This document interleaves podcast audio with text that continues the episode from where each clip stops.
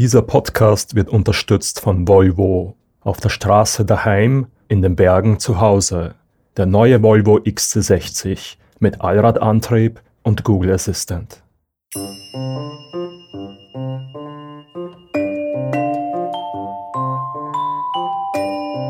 Es ist natürlich einfach zu sagen, wow, ich melde mich im Sommer für den Glockner und gehe da 50 Mal hoch. Ist ein einfaches Geschäft, ist ein bisschen tatsächlich Fließband und da kann schon passieren, dass man auch vergisst, was das für den Gast bedeutet, einmal im Leben auf den Berg zu steigen. Wir sind Dienstleister und äh, so professionell muss man natürlich dann sein, dass man dann irgendwann sich selber in den Allerwertesten tritt und sagt, so reiß die jetzt zusammen und liefere eine anständige Performance mit deiner Gruppe. Hallo und herzlich willkommen bei Bergwelten, dem Podcast über Höhen und Tiefen. Mein Name ist Katrin Rath und bei mir im Studio begrüße ich heute meinen Kollegen Robert Maruna. Hallo Katrin. Du Robert, in der letzten Folge haben wir über die Liebe in den Bergen und die Liebe zur Freiheit auf vier Rädern gesprochen. Worum wird es denn heute gehen? Diesmal muss ich dich enttäuschen, geht es nicht um die Liebe, sondern um die Arbeit. Ui. Wir wollen über einen Beruf sprechen, der in den Bergen allgegenwärtig ist und ohne den die Berge wohl auch nicht das wären, was sie heute sind, das Bergführen.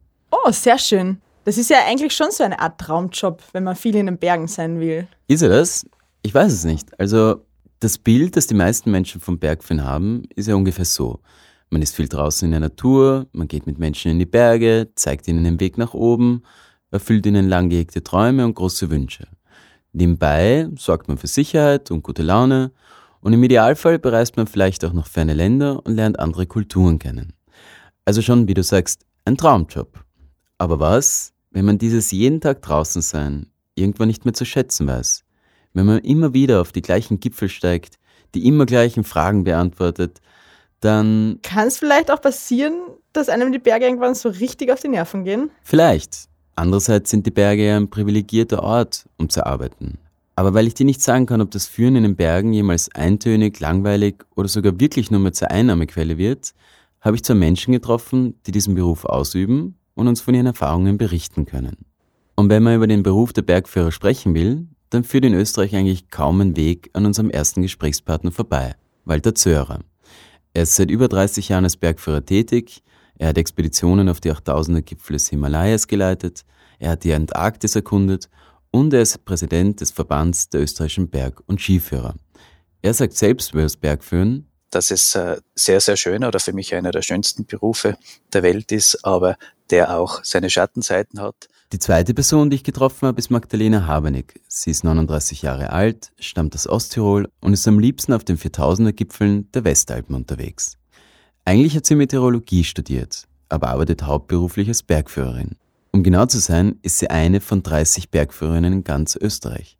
Sie sagt über das Bergführen, Es ist mein Beruf, Träume zu verwirklichen.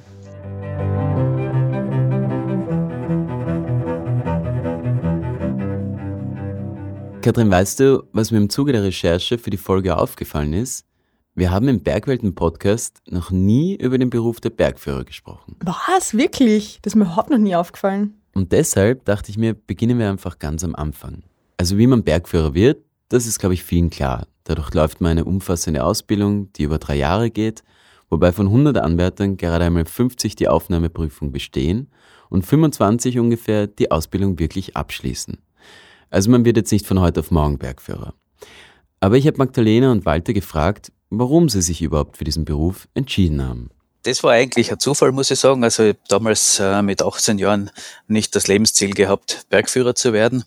Ich wollte eigentlich nach dem Militärdienst Medizin studieren und im weißen Kittel möglichst viel Gutes tun.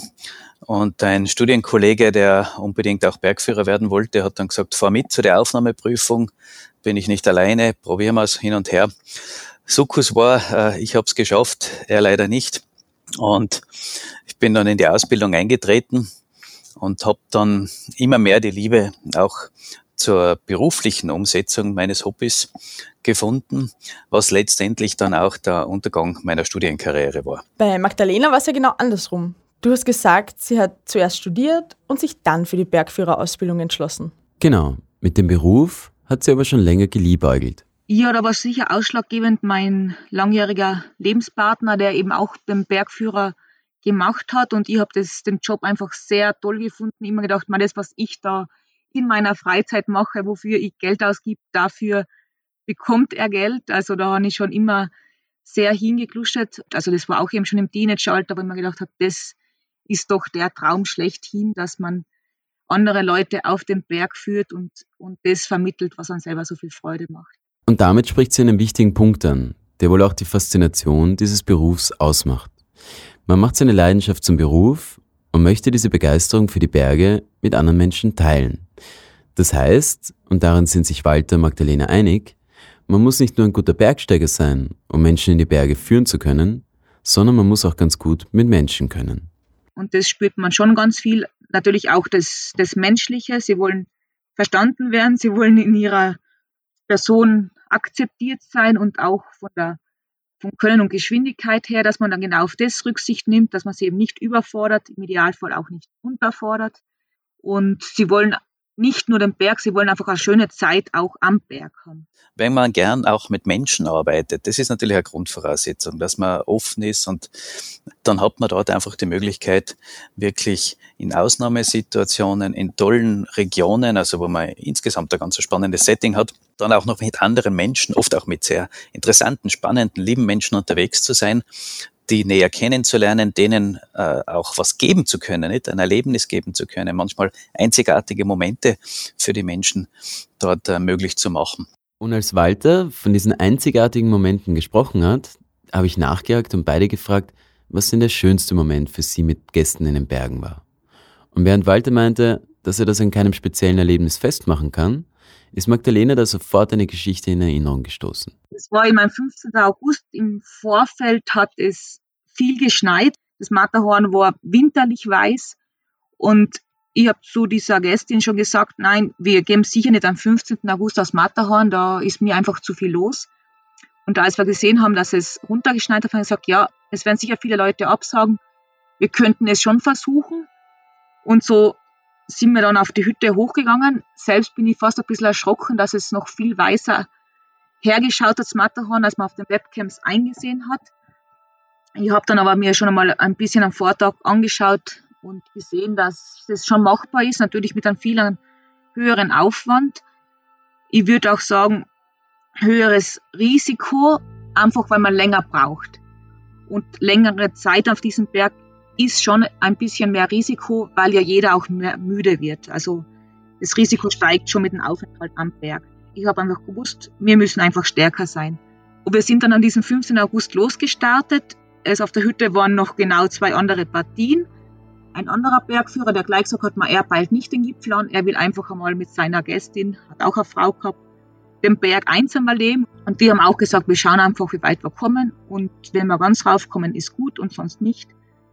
Und wir haben da tatsächlich an diesem 15. August das Matterhorn bestiegen. Wenn ich jetzt dran denke, ist immer noch unglaublich, dass wir Mitte August als Frauenteam allein am Matterhorn stehen. Wow, das klingt nach einem wirklich schönen Erlebnis. Aber was mir jetzt auch noch aufgefallen ist, sie hat jetzt zwei Dinge betont, die diesen Beruf ja auch auszeichnen. Der Umgang mit Sicherheit und mit Risiko. Genau. Im Endeffekt ist es ja so, dass der Gast von einem Bergführer oder einer Bergführerin nicht nur eine schöne Tour erwartet, sondern dass er auf den Gipfel geführt und auch sicher wieder ins Tal zurückgebracht wird. Also Sie erwarten von mir natürlich, dass ich die Tour, eine sichere Tour auswähle, das nur bei sicheren Bedingungen und sicheren Wetter mache und für die Sicherheit sorge. Also die Verantwortung wird da auf den Bergführer abgegeben. Das ist natürlich der Hauptgrund, warum man sich einen Bergführer nimmt, dass ich sie wohl behalten, im Idealfall auf den Gipfel bringen, aber auf jeden Fall gesund wieder zurückbringen. Walter geht in diesem Punkt sogar noch einen Schritt weiter, denn er sieht seine Kernkompetenz auch darin. Also für mich ist der Beruf des Bergführers sehr oft der desjenigen, der einfach Nein sagt. Nicht sagt, machen wir auch noch, machen wir auch noch, sondern ich bin dazu da zu erkennen, okay, wann ist Stopp? Und die Erwartung ist dementsprechend für mich auch so, dass das auch meine Gäste haben wollen. Deswegen buchen sie mich. Sie buchen nicht mich, um das Risiko höher zu pushen, als wie sie es jemals sonst machen würden im Leben, sondern um das Risiko, wie man schön sagt, zu managen oder, oder zu begrenzen. Ich kann mir vorstellen, dass die Entscheidung, eine Tour abzubrechen und damit den Wunsch eines Gastes zurückzuweisen, nicht ganz einfach ist und dass das wohl auch nicht immer gleich auf Verständnis stößt. Walter sagt, man entwickelt im Laufe der Jahre ein gewisses Selbstbewusstsein für solche Situationen. Besonders schwierig sind solche Entscheidungen aber auf Wintertouren. Klassiker sind natürlich äh, Wintertouren, wo es immer schwierig ist. Das ist äh, das Schnee, die Lawinengefahr, das ist nichts, wo es äh, nur weiß und schwarz gibt oder 0 und 100. Da gibt es natürlich Grauzonen dazwischen und da die Entscheidungen klar zu fällen und das auch entsprechend so zu kommunizieren und erklären, dass eine Gruppe das auch gut mittragen kann. Aber ich weiß, dass es nicht ganz leicht ist, gerade für die jungen Kollegen, da wirklich dann sich so vorne hinzustellen und Nein zu sagen. Insofern habe ich natürlich auch Magdalena, die eine junge Kollegin ist, gefragt, wie sie mit dem Nein sagen umgeht. Das kommt schon des Öfteren vor. Die meisten Leute sehen es dann ein, weil genau für das sind wir ja auch da, dass wir die Gäste ungefähr einschätzen, was können sie und was können wir ihnen auch zumuten. Selbst wenn das Seil da ist, gehen muss der Gast selber. Er muss die Kondition für den Berg aufweisen. Und wenn sie zu schwach sind, dann ist das ein Riesenpunkt in der Sicherheit. Und dafür sind wir auch da, sondern sagen, so, stopp, das ist jetzt zu hoch. Wobei natürlich immer in den Bergen ein gewisses Restrisiko verbleibt, welches dann von Tour zu Tour variiert. Es ist einfach jeder Berg auch anders und ich kann mir ja selber auch das Risiko ein bisschen zurechtlegen. Also ich kann einen Klettersteig führen, wo jetzt quasi fast kein Risiko ist. Ich kann auch schwere Bergwanderung führen, wo das Risiko sehr gering ist. Und wenn ich natürlich dann an den Westalpen denke, dort ist der Tagessatz natürlich auch weit höher. Äh, da bin ich schon einfach großen Gefahren ausgesetzt und letztendlich wir hängen mit dem Gast ans Seil. Also der Gast vertraut uns sein Leben an, aber wir vertrauen eigentlich auch dem Gast unser Leben an. Also wenn der Gast an der falschen Stelle richtig am Blödsinn macht, dann es ist einfach nicht gewährleistet, dass wir zu 100 Prozent immer ganz gesichert sind. Und wir begeben uns wirklich auf Wunsch vom Gast auch in die ganzen Gefahrenzonen, auch in Gefahren, die man eben, ja, die man Restrisiko nennt. Und die sind natürlich auf, auf einem Berg wie ein Matterhorn oder ein Dom, wo man durch eine Eisschlagzone gehen muss und so weiter, deutlich höher. Und dieser Gefahr, dieser setzen wir uns aus. Und wie man die jetzt bezahlt, ja, das ist, ist schwer zu sagen. An dem Punkt würde ich jetzt mal kurz einhaken. Was ist denn der Preis, den man als Gast für das Risiko in den Bergen bezahlt? Also, was verdient man denn als Bergführer überhaupt? Du, in Österreich ist der Tagessatz 380 Euro, wobei das eben, wie Magdalena gesagt hat, von Tour zu Tour verschieden ist. Also es widerspiegelt sich schon ein bisschen. Also wenn ihr höheres, der Berg gefährlicher ist, ein höheres Risiko hat, bekommt man auch mehr Geld dafür, ja. Da muss man einfach bereit sein, dieses Restrisiko noch einzugehen. Wenn man das spürt, dass man das nicht mehr kann und nicht mehr will, muss man sich harmlosere Berge suchen. Und während Walter beruflich viel in der Welt herumgekommen ist, ist Magdalena mit Gästen lieber daheim oder in den Westalpen unterwegs. Also auf Touren, die sie kennt. Und das aus einem guten Grund. Wobei nach wie vor ich mit den Gästen lieber mir bekannte Berge besteige. Also es ist, es kommt schon vor, dass ich mit Gästen irgendwo ein erstes Mal bin und etwas neu kennenlernen. Aber an sich ist weniger Anspannung da und in einem selber drin wenn man eben die Touren schon kennt und schon einmal gemacht hat und weiß, was er mit den Gast dann erwartet. Da frage ich mich jetzt aber schon, wenn man lieber mit Gästen Touren geht, die man kennt und somit immer wieder dieselben Gipfel besteigt, also wie viel Spaß macht das dann noch? Genau, das habe ich mich auch gefragt. Und damit sind wir ja auch wieder bei unserer anfänglichen Frage gelandet. Wie bewahrt man sich die Freude an den Bergen, wenn die Berge der Beruf sind? Wie Magdalena und Walter mit diesem Umstand umgehen und wie sie der Langeweile in den Bergen vorbeugen, das erzähle ich dir nach einer kurzen Werbepause. Wie ein Smartphone. Nur größer, intelligenter, außen und innen. Hey Google. Konnektivität? Noch smarter mit Google Assistant. Parken? Noch smarter mit 360-Grad-Kamera. Sound? Noch smarter mit Bowers und Wilkins Soundsystem. Laden? Noch smarter. Sicherheit? Noch smarter. Bremsen? Noch smarter. Einfach smarter. Der neue Volvo XC60 mit Google Assistant. Jetzt im attraktiven Leasing. Mehr auf volvocars.at.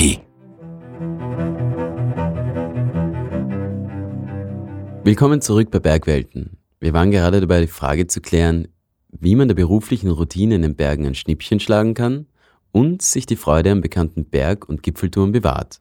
Walter sagt, die Natur sorgt schon dafür, dass es nicht langweilig wird. Also mein, mein Rezept ist einfach immer wieder nach kleinen Veränderungen oder Kleinigkeiten Ausschau zu halten. Und die gibt's immer wieder.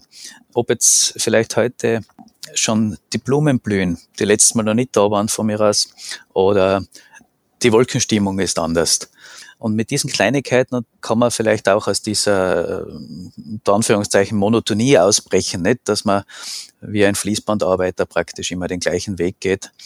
Weil er ist nie gleich. Er ist immer ein bisschen anders. Man muss es nur erkennen. Magdalena vertritt eine ähnliche Meinung, um der Eintönigkeit zuvorzukommen. Es ist keine Langeweile in der Art, so wie ich Berg führe. Es ist immer was anderes. Und generell, auch wenn man selber Berge wieder geht, du hast jeden Tag ein anderes Wetter, du hast andere Leute. Es ist auch so, selbst ein gleicher Berg doch immer wieder was anderes. Also, weil auch bei selben Touren sagen kann man, ich bin da so oft hoch, ich schalte mein Hirn aus, das geht nicht. Wir müssen immer allgegenwärtig sein. Also selbst wenn Berge dasselbe sind, sorgt die Natur und das Umfeld für Abwechslung. Und Magdalena weiß, wovon sie redet, wenn sie von denselben Bergen und gleichen Touren spricht. Sie war bereits über 150 Mal am Gipfel des Großglockners. Aber dennoch hat der Berg für sie nicht an Faszination verloren. Es ist natürlich einfach zu sagen, wow, ich melde mich im Sommer für den Glockner und gehe da 50 Mal hoch. Ist ein einfaches Geschäft, ist ein bisschen tatsächlich Fließband und da kann schon passieren, dass man auch vergisst, was das für den Gast bedeutet, einmal im Leben auf den Berg zu steigen. Da beuge ich ihm vor, dass ich selbst wirklich die Hochsaison meide, sondern wir schauen, dass wir Nebensaison gehen, dass wir unter der Woche gehen und dann an Tagen, wo, wenn man es erwischt, dass er eben schön und ruhig ist und wenig Menschen unterwegs sind, dann sehe ich auch die Schönheit. Und wenn, wenn ich wieder mal einen Tag erwische, wo halt wirklich viel los ist, dann denke ich mir, okay, es tut weh. also dann mit solchen Massen hat das sicher was am Reiz verloren, aber an einem, an einem schönen Tag mit wenig Leuten ähm, gefällt mir der Glockner jedes Mal wieder. Also da hat er nicht seinen Reiz verloren. Und wie ist das für Walter? Gibt es Berge, die für ihn uninteressant geworden sind oder die er mittlerweile vielleicht sogar meidet, weil er sie schon so oft bestiegen hat? Interessanterweise nicht. Auch Walter sagt hier. Nein, kann ich ganz klar Nein sagen. Das kenne ich eigentlich für mich nicht. Diese, äh, dieses Tristesse und diese Langeweile, die da vielleicht äh, aufkommen könnte. Und da bin ich auch sehr froh drum. Also für mich äh, ist und bleibt es immer noch spannend und toll. Und ob das jetzt der Berg ist, den ich eigentlich schon in- und auswendig kenne, oder ob das ganz was Neues ist, es bleibt immer wieder noch faszinierend. Gott sei Dank. Dennoch kann es natürlich passieren, dass man einmal einen schlechten Tag hat und sich denkt, bitte lasst mich heute in Ruhe. Selbst einem Profi wie Walter passiert das manchmal. Aber weil er eben ein Profi ist, weiß er auch in diesem Punkt sich zu helfen. Das geht aber relativ leicht, muss ich da sagen, Robert, weil als Bergführer, ich gehe einfach einen halben Schritt schneller und äh, meine Gruppe lässt mich in Ruhe.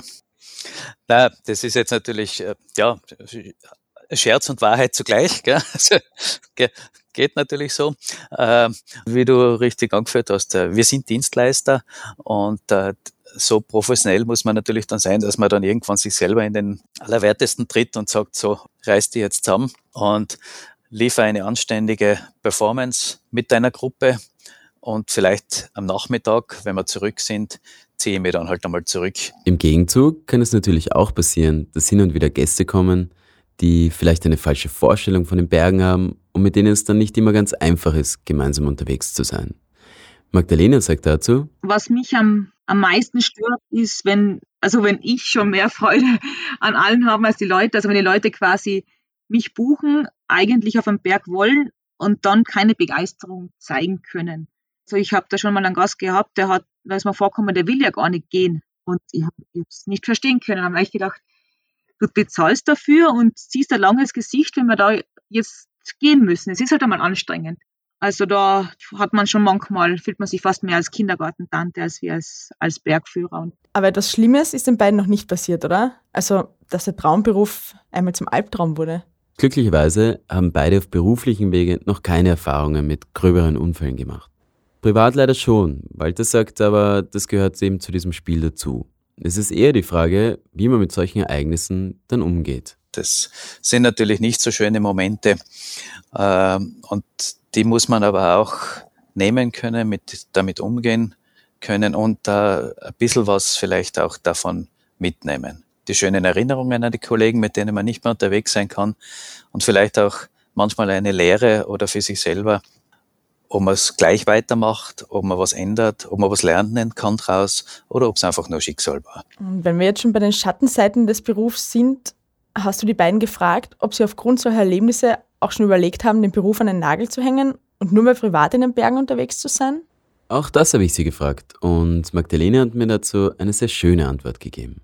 Ich denke mir, wenn es wirklich ein häufigerer Gedanken ist, dann ist das ein Zeichen, dass man nicht mehr Berg führen sollte, weil wenn man es nicht mehr anderen Menschen näher bringen möchte, dann ist man im Beruf einfach falsch. Und das ist unfair dem Menschen gegenüber und ist auch für sich selber nicht gut, weil dann steigt meiner Meinung nach wirklich auch die Wahrscheinlichkeit für einen Unfall. Wenn man etwas nicht mehr gern macht und nicht mehr mit, mit voller Überzeugung macht, dann ist dieser Beruf zu risikoreich. Da war für mich jetzt auch das vergangene Jahr sehr interessant, wo wir ja eigentlich wirklich nicht mehr die Möglichkeit hatten, mit Gästen unterwegs zu sein.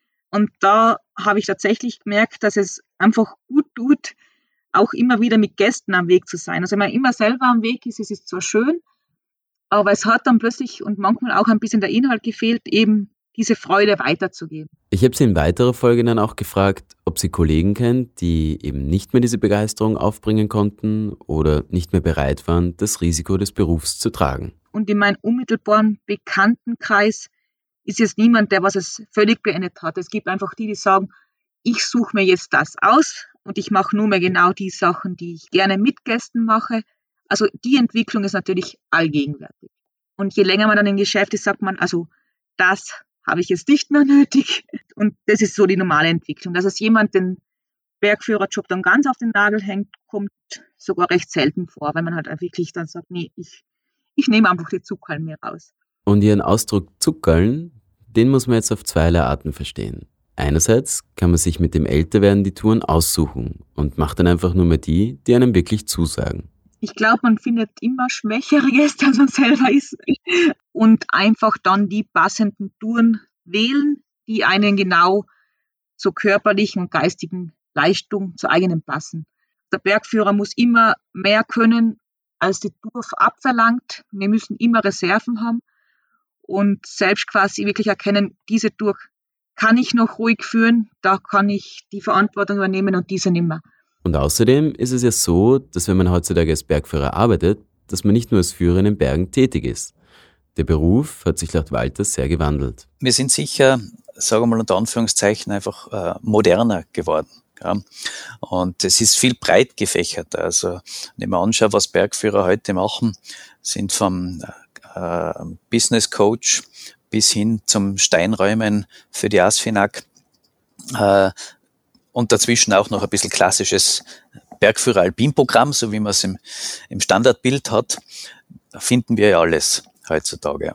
Und früher war das natürlich nicht so. Nicht? Früher war das sehr oft einfach ein Nebenbeiberuf. Das heißt, äh, als Bauer oder vielleicht Gasthofbesitzer etc. in einem Tal war das ein, eine Möglichkeit eines Zubrots oder eines Verdienstes in der Saison. Aber so ist, das Bild hat sich äh, und das Aufgabenfeld eben sicher über die Jahre und Jahrzehnte entsprechend gewandelt. Und ich glaube, das macht den Beruf auch dadurch zukunftsfit. Mittlerweile ist es ja in vielen Berg- und Alpinschulen so, dass man auch andere Outdoor-Bereiche abdeckt und sich die Bergführer stetig weiterbilden. Aber irgendwann wird vielleicht ein Moment kommen, an dem man körperlich nicht mehr kann. Haben Walter und Magdalena eigentlich einen Plan B für die Zeit nach ihrer Bergführerkarriere? Ich habe Walter gefragt, wie lange noch vorhat, diesen Beruf zu machen. Und er hat ganz klar gesagt, ich hoffe äh, bis zum Schluss eigentlich. Also ich bin heuer 50 geworden und natürlich macht man sich da ab und zu Sorgen. Nicht? Also ich weiß nicht, wie lang es geht, nicht? das kann man ja nicht sagen. Geht es noch ein paar Jahre oder Jahrzehnte, wie auch immer. Aber solange ich mich vernünftig bewegen kann, sehe ich da kein Ende. Und außerdem haben Walter und Magdalena ja jeder ein zweites oder mehrere Standbeine. Das Bergführen ist nun mal ein Job, was wirklich zu 100 Prozent von der Gesundheit abhängt. Und ich habe da schon so kleine zweite Standbeine, wo, wo ich weiß, okay, wenn es jetzt wirklich dazu zum Zurückstecken ist, dann hänge ich nicht in der Luft, dann habe ich einfach noch andere Interessen. Und äh, ich mache mir da ehrlich gesagt nicht so viel Gedanken, da ich schon immer sehr vielseitig orientiert war. Dadurch habe ich auch wahrscheinlich nie meine Melonen verdient, aber die brauche ich ja nicht. Es reicht so auch. Und wir betreiben auch ein bisschen einen Sporthandel, das macht mir Spaß zum Beispiel. Und äh, meine große Liebe gilt auch dem Wein. Also ich habe jetzt auch eine Sommelier-Ausbildung abgeschlossen und äh, werde auch in dieser Richtung mehr weitermachen. Also es gibt ein paar so, ein paar so Spinnereien, sagt meine Frau immer nicht, was immer wieder daherkommen und ich habe jetzt nicht so Angst, dass mir da nicht wieder was Neues einfällt.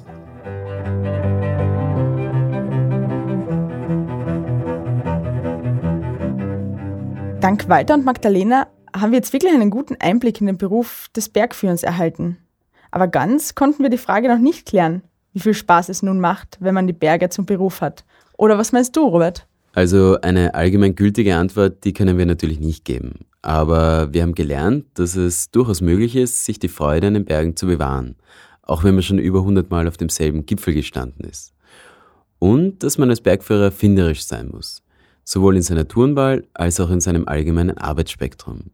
Insofern findet man mit Sicherheit auch einen Weg, die Langeweile zu umgehen. Aber eines, das gilt für das Bergführen wie für alle Berufe. Ohne Leidenschaft geht's nicht.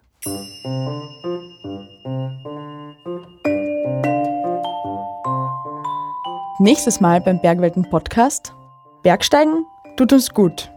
Das spüren wir wohl alle. Aber kann man die Wirkung der Berge auf Körper und Geist auch tatsächlich nachweisen?